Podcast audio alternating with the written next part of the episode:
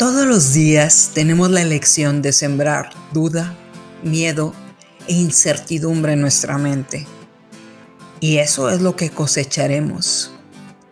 También tenemos la opción de no sembrar nada y creer que la vida significa mantenernos sobreviviendo con aquello que se nos dio.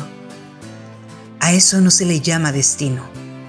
Se le llama no tener voluntad para cambiar nuestra realidad. También tenemos la opción de sembrar esperanza, la cual nos llevaría a tener una nueva fuerza para dar un primer paso. Todas nos equivocamos. Lo que importa es la voluntad que tienes para levantarte y dar un paso a un nuevo camino. Hay mujeres que se atrevieron a cambiar el mundo, mujeres que lograron un futuro extraordinario para todos los que las rodean. Todas ellas empezaron de cero.